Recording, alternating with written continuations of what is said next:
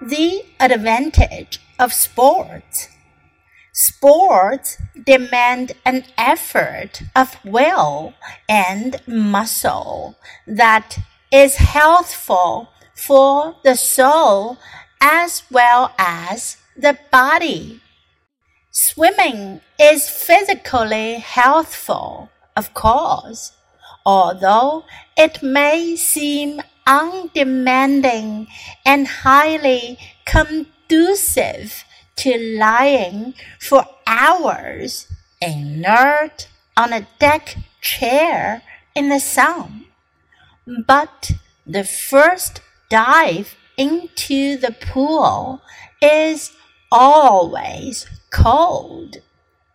Taking the plunge always requires some effort of will, and the swimmer soon summons his will to compete against himself or others for greater distances and greater speed, doing 20 laps where he used to do one. Similarly, tennis takes quantities of energy, physical and moral, especially when the competition stiffens under a hot sun. Team sports like basketball, baseball, and volleyball perhaps demand even more of the amateur.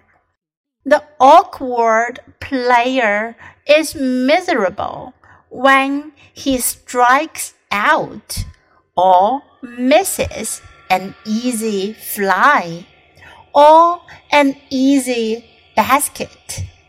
No matter how patient his teammates, he must drive himself to keep on trying, no matter how heavy his heart. Whatever the sport, a little determination can eventually conquer one's awkwardness and timidity, and the reward will be more than physical. Character and health frequently go hand in hand. The advantage of sports. Sports demand an effort of will and muscle that is healthful for the soul as well as the body. Swimming is physically healthful, of course, although it may seem undemanding and highly conducive to lying for hours inert on a deck chair in the sun. But the first dive into the pool is always cold. Taking the plunge always requires some effort of will. And the swimmer soon summons his will to compete against himself or others for greater distances and greater speed, doing 20 laps where he used to do one. Similarly, tennis takes quantities of energy, physical and moral, especially when the competition stiffens under a hot sun. Team sports like basketball, baseball, and volleyball perhaps demand even more of the amateur. The awkward player is miserable when he strikes out or misses an easy fly or an easy basket, no matter how patient his teammates. He must drive himself to keep on trying, no matter how heavy his heart.